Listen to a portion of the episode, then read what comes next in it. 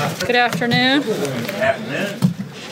The September jobs report continues America's economic winning streak under President Trump, evidenced by strong job creation, rising wages, rapid business growth, soaring consumer confidence, and increased manufacturing activity.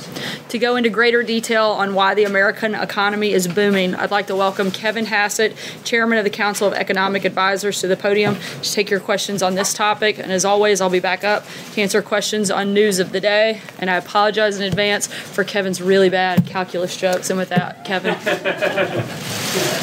Yeah. Thanks. It's, it's really a great pleasure to be back here, and uh, thank you, Sarah, for the kind introduction. You know, one of the hypotheses that's been floating around about the economy lately is that the strong economy that we're seeing is just a continuation of recent trends. And, uh, you know, since we're the nerds at the White House, uh, we decided that this is a testable hypothesis. And so that what we can do is we can go out and we can estimate recent trends, uh, that is, trends that ran in the economy up to the point of the last election and then compare the latest data to the recent trends. Uh, in most cases, by the way, the estimates of the trends that we present to you here are very statistically significant, as are the deviations from the trend. And so, not going to, as I always do, show you a, a, few slides. Could I have the next slide, please? Uh, that's the first slide again. There we go. Uh, so the first slide that we're looking at is small business optimism, and uh, this is basically uh, for parallel construction. You're going to see that each of the slides we go through is going to look a lot like this.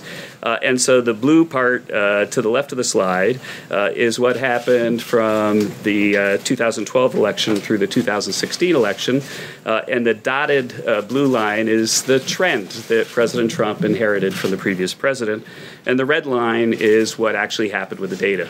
Uh, and so I think that if you look at this chart, you can see that the first thing is small business optimism. Uh, the middle chart is the percent reporting now is a good time to expand.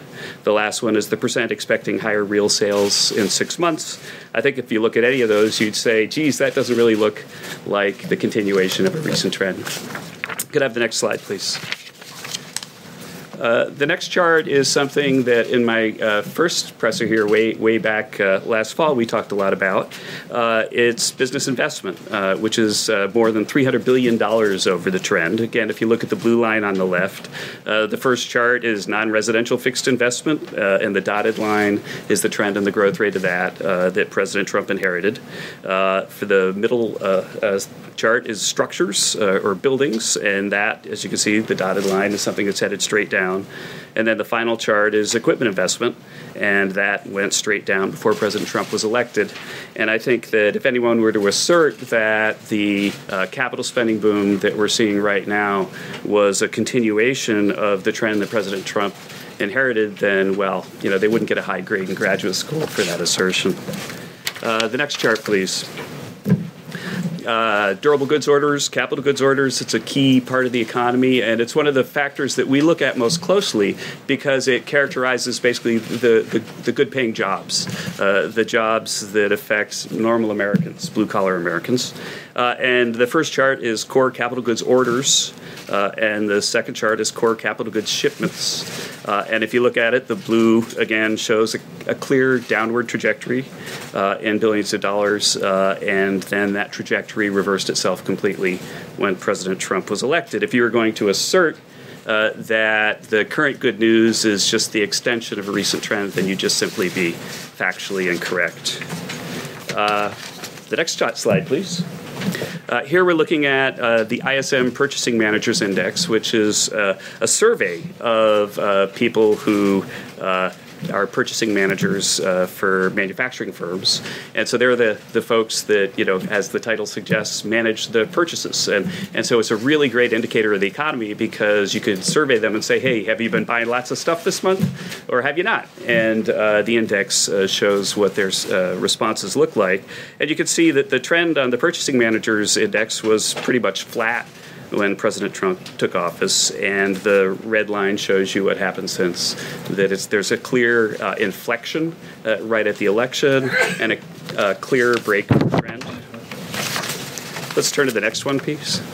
Now, one of the things that I can remember at the American Enterprise Institute talking a lot about before I came in here was the fact that entrepreneurship in America was falling off. And one of the ways we can measure entrepreneurship is that if you uh, start a new business, then you have to apply for an ID number, uh, tax ID number for your business.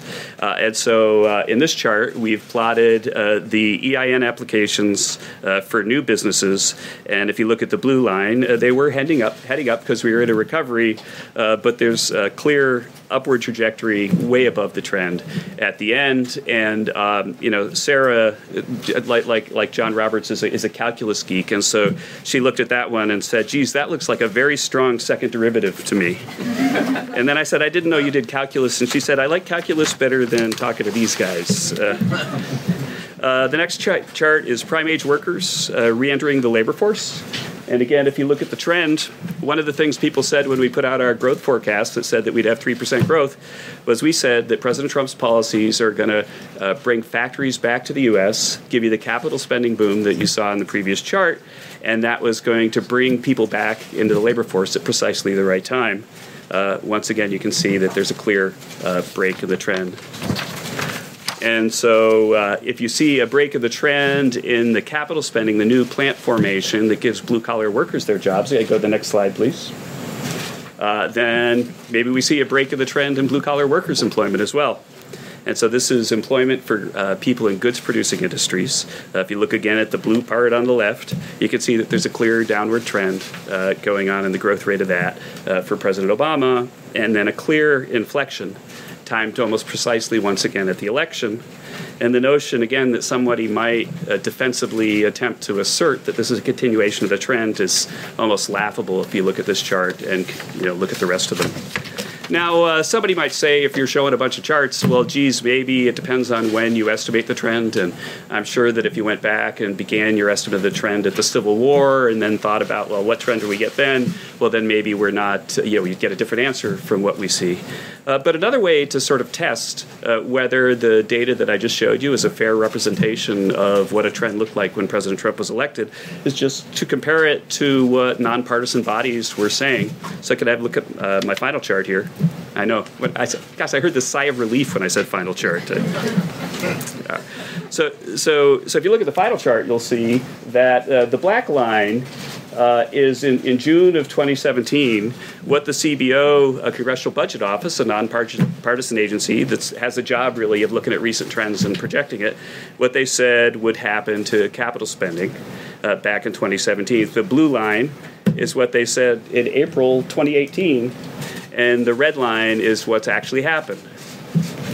And so I would assert that if you look at the, the collective body of evidence, the notion that what we're seeing right now is just a continu- continuation of recent trends is not super defensible.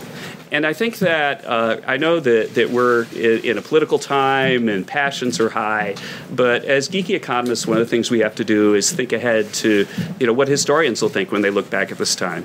And I can promise you that economic historians will 100% accept the fact that there was an inflection at the election of Donald Trump and that a whole bunch of data items started heading north. Uh, they will, of course, argue for a long time about why that happened. But my final thought for you is just this that uh, when they do that, and when you watch people uh, do that in the media going forward with op eds and so on, that you should watch out for ex post theorizing. As an economist, one of the things I most care about is an ex ante theory, something that happens before, and then let's watch the data and then see if it agrees with the theory. That's how you test a theory. You might recall that I came back here uh, last fall and I told you that if we had the tax cuts that President Trump uh, advised that we, that we have, that he pursued, if we passed them, then there'd be a boom in capital spending this year. Uh, in fact, uh, we provided estimates at the time last fall that said the capital spending this year would go up about 11 percent. Uh, because of the tax cuts. Uh, so far in the first half of the year, capital spending is up 10 percent. And so you don't have to really reach far for a theory of what happened. President Trump uh, deregulated the economy. We've talked about how that affects growth. The tax cuts have had exactly the predicted effect on the economy. That's brought uh, businesses back to the U.S., factories back to the U.S., and created jobs for ordinary Americans. It's clear in the data that there's been a trend break. And uh, with that, I look forward to taking a few questions before I hand it off to Sarah to talk about other things. And I'll let Mr. Roberts go first, and then I'll maybe try one for each row because I know I'm not allowed to go for the whole time. All right, Kevin, based on the information that you have given us, where, where, where did the revenue derive from all of these increasing trends meet the deficit line caused by the tax cuts? You know, the, it's a great question. One, one of the things that uh, we could talk about, in fact, Sarah, let's have a whole other briefing. Uh, well, after we do the calculus briefing, let, us let's, let's do a, a briefing on, on the deficit. But but one of the ways to, to think about it is that that there's been um, a big change in tax law and a big change in spending policy. And uh, in the tax law side, uh, you could remember that the dynamic score uh, for the corporate tax uh, was that it would be very, have a very, very low cost. Uh, and I think that the cost estimate, not dynamically scored, and Tyler will nod for me, was about $400 billion in the, in the final bill over 10 years. And clearly, the growth and the investment boom that was projected by CBO was a, a, a significant underestimate for what's happened already. And so I think that the notion that the corporate tax side has about paid for itself is clearly in the data. On the individual side, uh, there was about a trillion dollar cost. About 700 billion of that was a refundable child credit that got expanded at, at the last minute to get the votes they needed to pass it. Now, a refundable child credit is uh, you know very sound policy for people who care about equality of uh, opportunity um, or families with children. Uh, President Trump uh, supported it wholeheartedly, but not at the size that it came out. And uh, the child credit, though, is not something that you would expect would pay for itself. And so the tax cuts have increased the deficit a little bit, but not the tax cuts that the Democrats are attacking, but rather the tax cuts that the Democrats probably should have supported. I'll go to row two and right there. I'm sorry, I don't know your name. No, Steve. Yeah. Um, there, there's there's a, another chart that uh, you've not included in your packet, and that's a chart about the spike in the consumer price index. Mm-hmm. That's the cost of goods. Mm-hmm. That's inflation. Yeah, I know, I know that. At a higher rate. for those who don't, uh, Americans are paying more for their goods now than they did mm-hmm. uh, in, in, in recent years. Can you explain to what extent Americans should be concerned about the fact the price of goods is increasing at a high rate. Right. Well, well, uh, Americans should be concerned that prices are going up. Uh, and if you look at the consumer price index, then over the most recent year, then it's a, a little bit short of three percent. And I know that that's something that affects Americans, you know, when they go to the grocery store or the gas station, and they should be concerned about that. But the best defense against increase uh, in inflation is an increase in wages. And the CEA put out a report this week that documented that, correctly measured, uh, real after-tax wages are growing about 1.4 percent this year. So that means that the wage growth that President Trump has helped create with his policies is overpowering the inflation numbers right now. I'll go to row three and, and then back. Thanks, Kevin. Yeah, what, sure. what credit, if any, does former President Obama deserve for the current state of the economy? Uh, you know, I, I think that that uh, attributing blame or credit to individuals requires that I identify policies and then talk about well, what effect did this policy or that policy have? And I, I prefer to give blame or credit to policies than to individuals. I think that Pre- President Obama uh, sometimes on the partisan trail uh, gets criticized with numbers that are clearly incorrect because people blame him for the Great Recession, which was you know there when he started, and this is not fair. Uh, if I look uh, specifically at President Obama's policies, there are a whole bunch of policies policies that I think uh, were very negative for growth. I think the Affordable Care Act lift, lifted uh, marginal tax rates on individual workers so much so that the CBO even said that it would have a negative effect on growth. Uh, he increased marginal tax rates on small businesses, and that's why small business creation wasn't so high. And so I could look at a lot of policies, and, and we could talk about them one by one and say, did they help or hurt growth? I think he also advocated policies that he said would help growth that clearly did not. And, and, and really, you know, I kind of wonder about what was going on in the head heads of the economists that told them they would, like cash for clunkers and so on, that really didn't have much effect at all. But but but but to you know say he he destroyed the economy or something like that, that's not what the CEA chair should be doing. And I'll go back another row. Um, two questions for you. Can I take them separately? You mind? Yeah, I will. First one, yeah, sure. Just playing off uh, uh, of this question here. But but yeah, go separately because I'll forget the first exactly. one when you finish the second. Thank you. Um, you're coming out, obviously, talking about the economic numbers in our first briefing here in nearly three weeks. It seems like it might be time to President Obama's speeches on Friday and Saturday in which he talked about the economy and some of these very issues. Is that why you're here today, or is that just a That, coincidence? you know, th- thank you for asking that. Actually, be, because uh, Sarah can tell you that I've been pushing her to let me show these slides for quite a while. Uh, you know that we've updated them for recent data, but that in fact uh, I don't know about the three-week lag. I think it has something to do with the fact that sensible people sometimes, even in the White House, take a break in August, uh, and, and there is some vacation uh, taking at the time. But but but yeah, the, the we were prepared uh, to do this uh, briefing a few weeks ago, and, and there's not in any way a timing that's related to President Obama's uh, Friday remarks. And then I promised you number Thank two. you very much. Um, you talked about obviously. uh, But the next economic- person's going to ask for three. You realize, so I, I shouldn't under, have done that. Um, Uh, under President yeah. Trump, the president also, and I'm curious about your view as an economist on this, has told private companies, Apple, Amazon, the NFL, how to run their business. Mm-hmm. Do you believe that's appropriate for a president to do? Do you believe that stimulates economic growth for a president to be dictating how private companies run their stuff? Well, the president has strong opinions about everything. Uh, I think that we wouldn't have had all the policy success that we've had if he hadn't been such a strong advocate for the things that we've seen. Uh, I think that uh, his strong opinions sometimes sometimes stretch into areas that are outside of the places that CEA you know has any purview, and and, uh, you know I don't counsel him on that. And I think at, at a previous presser I once said that I don't run the Council of Twitter Advisors, and and you know may that may that be true uh, for all of my stay here. Uh, I'll, I'll go back uh, to the, uh, the blue shirt in the back. Yeah, yeah. And I skipped a row. Sorry, I'll come forward when. know. Quick question for you Uh-huh. on uh, an economic stat that the president put out in a comment today. The president said the GDP rate is higher than the unemployment rate for the first time in over 100 years. Mm-hmm. That's just not true, though, is it? Yeah, that's uh, so. So I can tell you what is true, uh, and uh, the history of thought. That, that, no, but uh, let me just say that the, his, the history of thought of how errors happen is is not something that, that you know I, I can engage in because because like from from the initial uh, fact uh, to what the president said that I don't know the whole chain of command. Uh, but what is true is that that it's the highest in, in ten years, and, and at some point somebody probably conveyed it to him, adding a zero to that, and they shouldn't have done that. And and I could say that that uh, at least we, we numbers geeks here at the White House are grateful uh, for and, and when the press finds mistakes that we make, we don't like making mistakes, but we're grateful when, when they're pointed out because we want to correct them. And you might have noticed that I gave Sarah a, a bad number a few weeks ago. It was 100% my fault, and, and I apologized immediately. We created it, and you know I you'd have to talk to the president about where the number came from, but the correct number is 10 years. Uh, and then I said I would come forward. Yeah. Said President uh, said President Obama, former President Obama said President Trump would need a magic wand to get to four percent GDP. Uh, the president suggested that was a direct quote from President Obama. Did President Obama ever say that? I don't know. I'm, I'm sorry. And, and, and again, I'm not the chairman of the Council of Twitter Advisors, but I was trying to go back up. Yeah.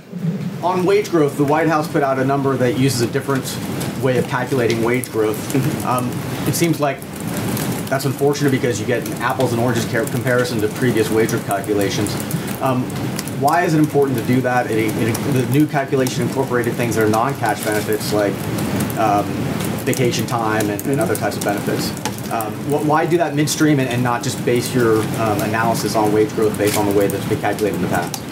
Yeah, well, yeah, thanks for the question. We have a whole report that came out last week, and there are a lot of news stories that I thought were very well done and thoughtful uh, about the piece. And I think that the question for Americans, what they really want to know is how are President Trump's policies affecting their lives? And it turns out that the statistic that got the most attention in the media uh, is not a very reasonable statistic for answering that question. And we talked about how to better uh, measure that. And, and, and, it was not a criticism of, of, the Bureau of Labor Statistics that we, we love those people. We're data geeks. Uh, we use their data to come up with a better measure, but a better measure will account for the fact that people get benefits. A better measure would account for the fact that people just had tax cuts. Uh, a better measure will account for the fact that the composition of the labor force is changing because so many people are coming in, and, and the people who've been out for a while tend to be lower skilled, and so they can bring averages down if you don't control for that. And so in our study, we controlled for all that and showed that just as, con- as is consistent with our 4.2% GDP growth, we're seeing a massive amount of wage growth right now uh, compared to what projections were when President Trump took office.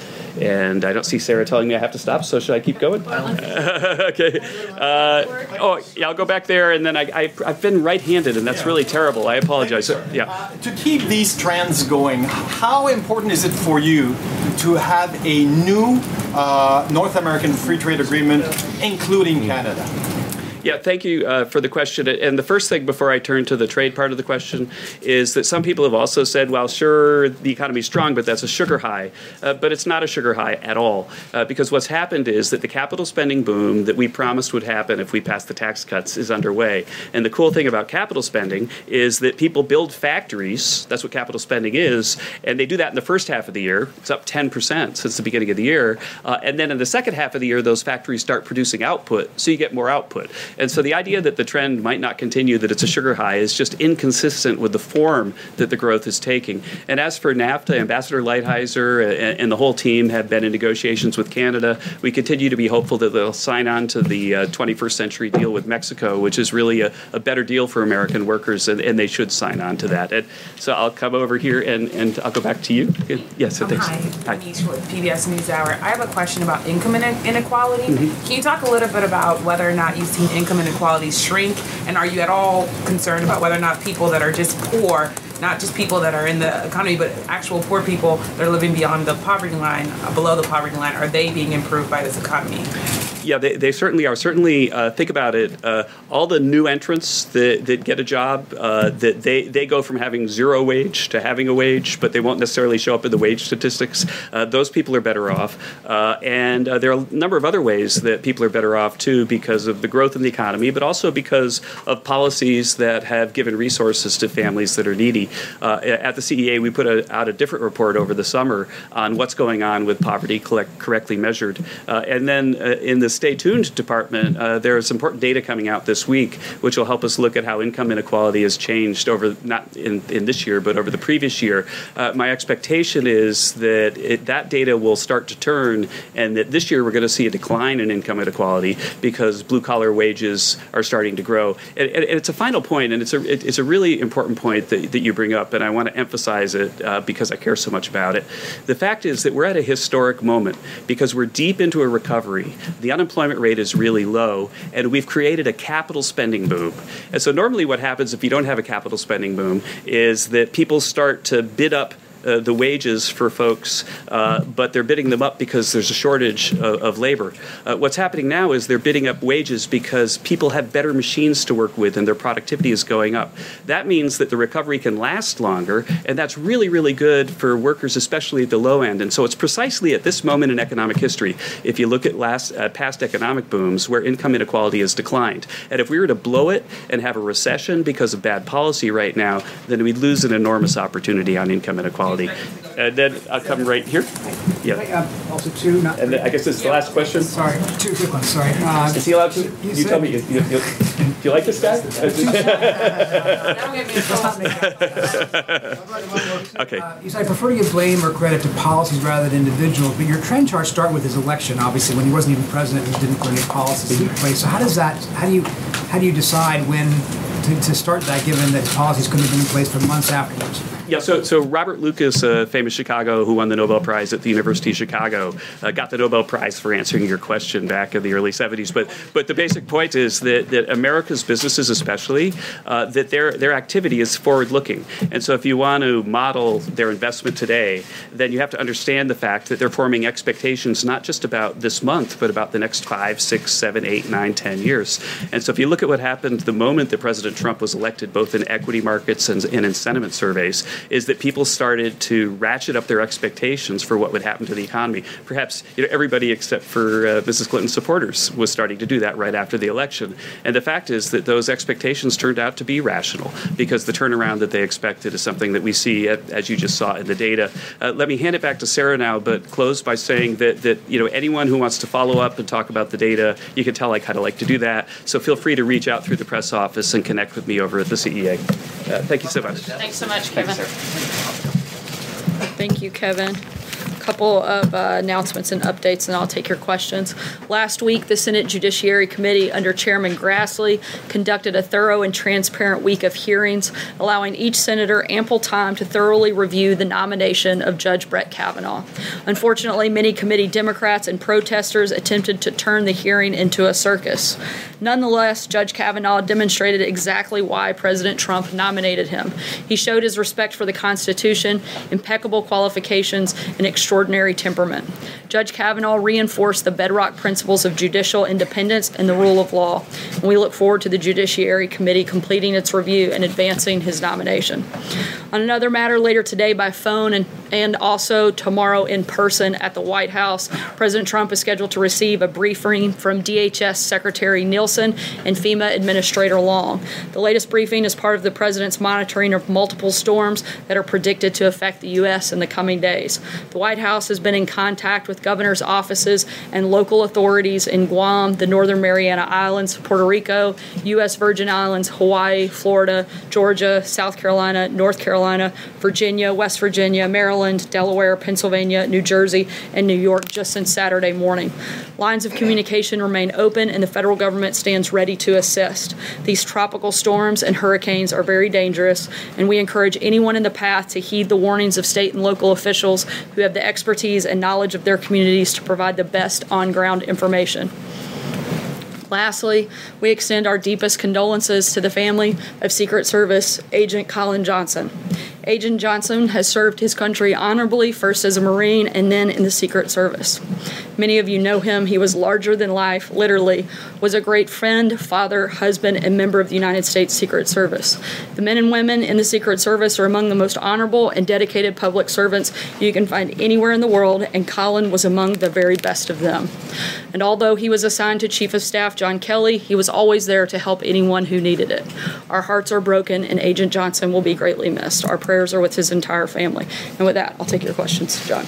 Uh, If I could uh, start out sort of with the topic of the day, and that's the anonymous op-ed in the New York Times. But the the president said on Friday that he thought it would be a good idea for Jeff Sessions to look into this. Is is there anything about what was published by the New York Times that would warrant an investigation by the Department of Justice? Certainly, if uh, there's an individual, uh, whether or not, since we don't know who they are, um, if that individual is in meetings that where national security is being discussed or other uh, important topics, and um, they are attempting to undermine the executive branch, that would certainly be problematic and something that the Department of Justice should look into. So would that be a suggestion of misuse of classified information? I mean, what, what realm would that fall in? Uh, once again, it's something that the Department of Justice should simply look into, and that's for them to make that determination. And I just have one quick follow-up on that, if I could. Uh, Is the White House actively trying to find out who this person is, or do you not really care and you're moving on to other things? Uh, we're certainly focused on things that actually matter,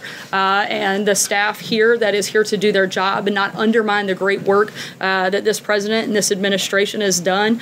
And um, we're going to continue focusing on that. It's uh, frankly, I think, sad and pathetic that a gutless, anonymous source uh, could receive so much attention from the media. And I think that um, the American people would be much better served if we actually spent some time talking about some of the really important things that are facing our country and the things that this administration is doing to help fix them. Justin. Um, has the president received the Kim Jong Un letter from the State Department? So, can you share any details about the content or tone, or if there were any commitments or requests from the North Korean leader? Yeah, the president has received the letter uh, from Kim Jong Un. It was a uh, very warm, very positive letter. Uh, we won't release the full letter unless the North Korean leader agrees that we should. Uh, the primary purpose of the letter was to request and uh, look to schedule another meeting with the president, uh, which we are open to and are already in the process of coordinating that. The recent parade parade in North Korea, for once, was not about their nuclear arsenal. The president has tr- achieved tremendous success with his policies so far, uh, and this letter was further evidence of progress in that relationship. Uh, a number of things that have taken place. The remains have come back. Uh, the hostages have returned. There's been no testing of mi- missiles or nuclear material, and of course the historic summer summit between the two leaders. And um, this letter is just further indication of the progress that we hope to continue to make. The expectation that that second meeting would be here in Washington. I know that's something that the president. We'll let you know when we have further details, but certainly uh, something that we want to take place, and we'll um, already continue to work on making that happen. To follow up on that, you mentioned the remains being returned, the hostages, the lack of testing, which were all happening when the president cited a lack of progress uh, and canceled Secretary Pompeo's trip.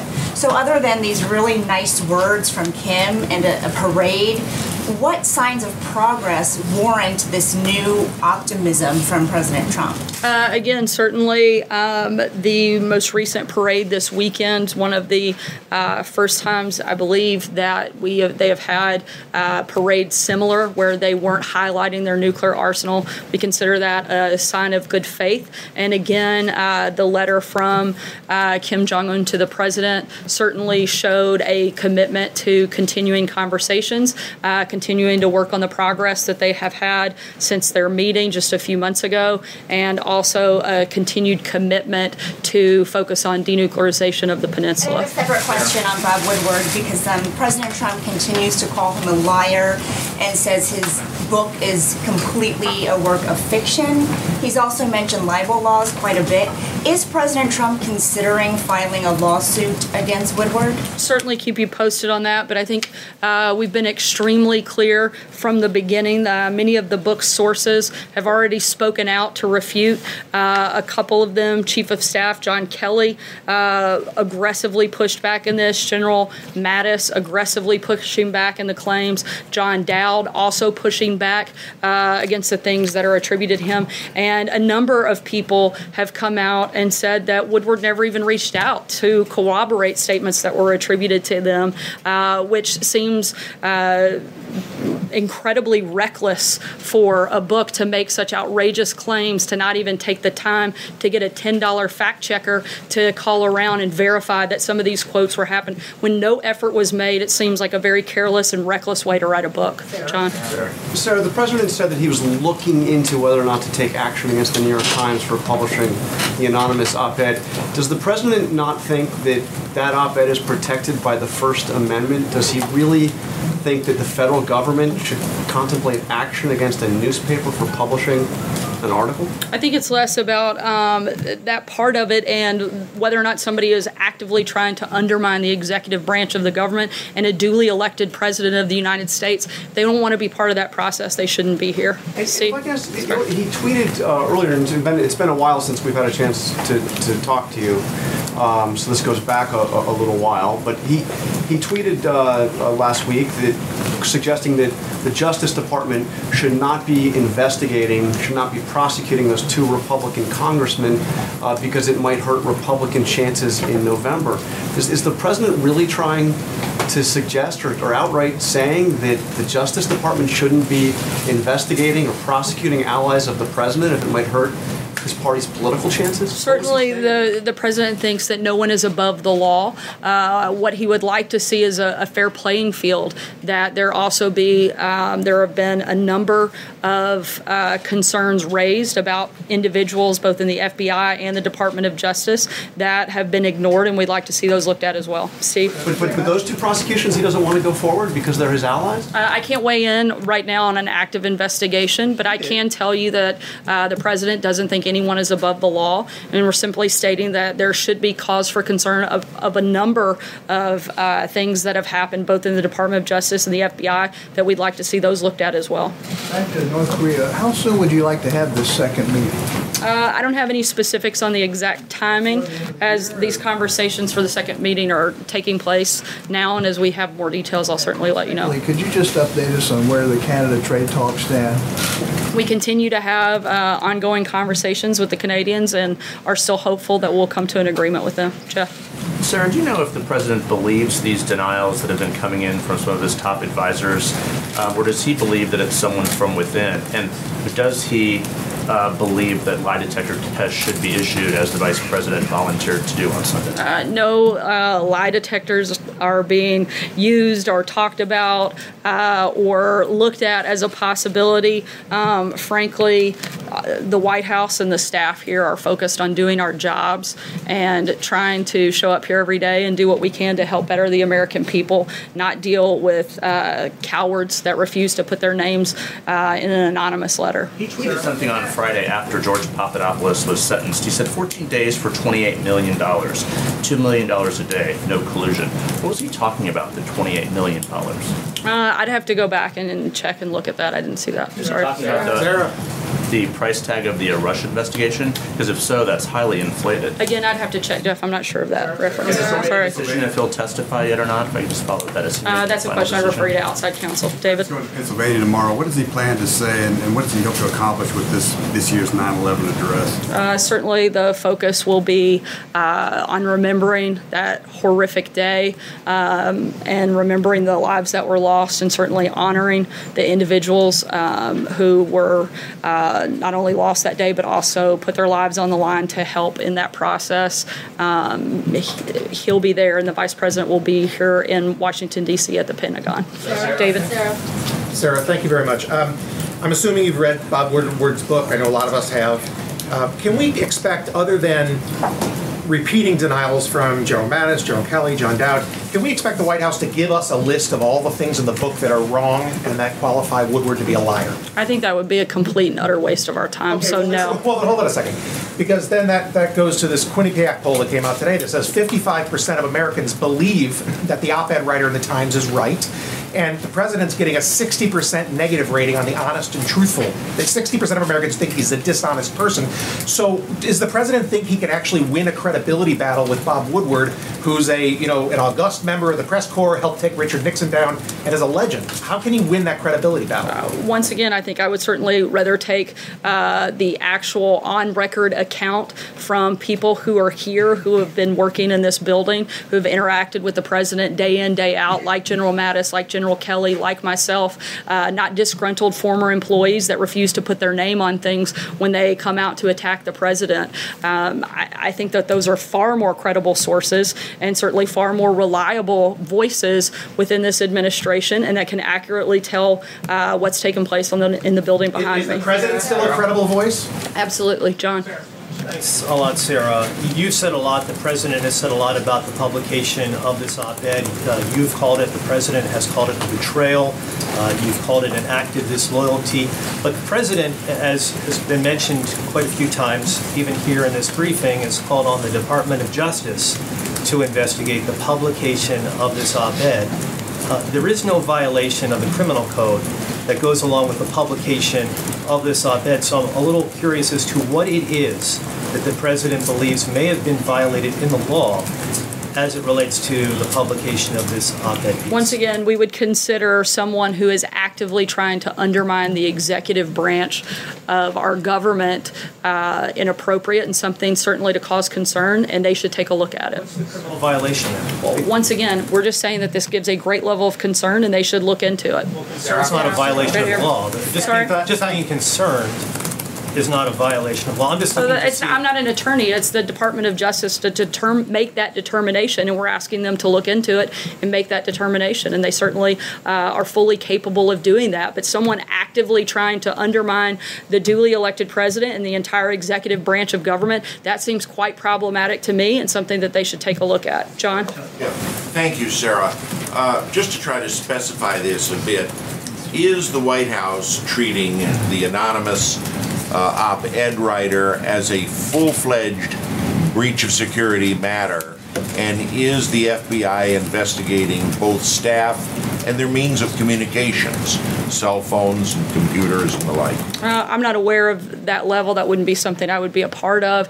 Uh, but certainly, as I just told uh, your colleague, um, we think that there is a concern here and it should be looked into. David? One other question. Sorry, go ahead, John. Did the, um, uh, obviously the whole world watched when Jair Bolsonaro, the front-running Brazilian presidential candidate, was stabbed last week. Has the president called or sent any statement to his family at all? I'm not aware that the president has, but I do believe uh, members of the administration have reached out and I'll work to get you the specifics of who that was. David? Sarah, what does the president make of all of this talk of the 25th Amendment and some of what he hears on media outlets regarding the word crazy talk? There's a lot of, it seems like there's a lot of talk about that on many of the mainstream media outlets. Uh, I think we would say that it's about as ridiculous as um, most of Bob Woodward's book. The fact that uh, that's actually being honestly discussed is ridiculous, and frankly, it's insulting to the nearly 62 million people that came out and overwhelmingly supported this president, voted for him, supported his agenda, and are watching and cheering on as he successfully implements that agenda every single day. Sarah. Saagar. Thanks, Sarah. Can you give us a sense of what documents the president is considering for declassification sometime in the next two weeks, and when exactly can we expect them? When we have specifics on that, we'll let you know. Give us a sense of what the documents are, though. What, Uh, I can't get into that right now, but when we have an announcement on it, I'll certainly let you know. Stephen. Sarah, I want to ask you about the Mideast peace process, because today the State Department announced it is going to close the Palestinian mission here in, in Washington. And the uh, Palestinian ambassador to the U.S. accuses this country of murdering the peace process and undermining its role in the peace process. The State Department says that it's not retreating from our efforts to achieve a lasting and comprehensive peace. Which is it, and how is the United States still an honest broker in this process? Uh, certainly, we've been uh, very upfront throughout the process and the fact that we want to see peace. We want to have those conversations. We want to uh, help broker that deal. Um, and we're going to continue pushing forward. Uh, beyond that, I don't have anything specific on it today. close the office, the Palestinians are saying that the U.S. can no longer be an honest broker. This is another example, they say, of the fact that the U.S. is too aligned with Israel. Is that not the case? Uh, certainly, we have a great deal of support with our friend and ally in Israel. Uh, but again, we are as committed today as we've ever been to the peace process. Holly? Thank you. Uh, on Friday, President talked about a new deal with trade deal with India. What kind of agreement, trade agreement he is talking about? What kind of agreement he wants with India? I know that uh, a number of administration officials just recently uh, came back from India. They expressed their willingness to uh, negotiate new and better trade deals, and those conversations are at the beginning stages, and we'll certainly keep you posted as we get further in the process. Hallie? Thank you, Sarah. I uh, one on the ICC, but I want to follow up on Stephen's question on the, the peace process here. And just, you say the door continues to be open and that you're still working on it, but is it realistic for the president to believe he can actually achieve peace in the Middle East in his first term in office, as he's promised to do, something that his son in law is working on as well, when the administration has taken steps that Palestinian, the Palestinians themselves have said do not help? Uh, again, certainly we are very much committed to the process, and we're still hopeful we can get there. Can I ask about the ICC? John Bolton today said that the administration would sanction uh, the International Criminal Court, which is a move that seems to be a reversion to sort of Bush era policies. Is it fair to say that this administration is now shifting to, toward a more hardline stance toward the ICC? And if in fact it is so feckless, then why is the U.S. so concerned?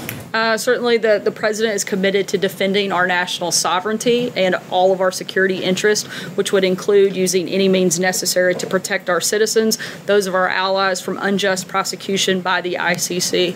Uh, their announcement that they would consider opening an investigation into, among other parties, U.S. soldiers in Afghanistan is a threat to American sovereignty.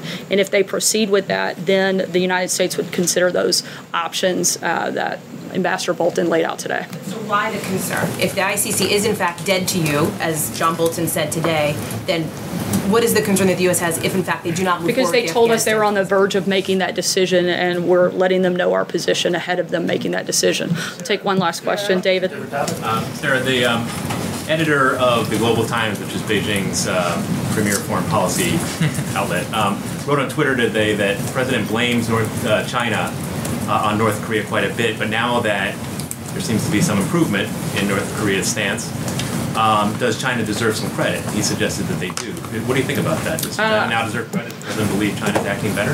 I think that the the president deserves the credit in this process. He's been the lead voice uh, and the one that put the initial pressure on North Korea. Certainly, uh, the president has very publicly expressed his gratitude towards President Xi for the role that they played. Uh, he would have liked to have seen them continue to step up and do more. Frankly, we'd still like to see them step up and do more. But um, the credit in this process at this point and where we are, I would say, belongs to President Trump. Uh, and we're going to continue to hopefully work with President Xi and his team and his administration to continue making progress. Given that Sure. you're scheduling a second meeting, it sounded like with Xi Jing, uh, with uh, Kim Jong Un, does the president believe that it, it's really he has to negotiate this out almost personally with Kim, given that once the two leaders have left, things seem to go poorly, and then they have to reschedule another meeting? Is it? Uh, I don't know that level it's. that I don't know that, that it's gone poorly, considering uh, steps have been taken by the North Koreans to show signs of good faith. Uh, right. S- but other steps have been taken. So I wouldn't say that it's gone poorly. But at the end of the day, ultimately, it's always going to be best when you can have the two leaders sit down, uh, particularly uh, from the North Korean side. As we know, most of the decisions are going to have to be run through Kim Jong un. Certainly, um, he's going to want to talk to his counterpart in President Trump. We think it's important, and we're glad that we're making progress. Thanks so much, guys. Have a great day.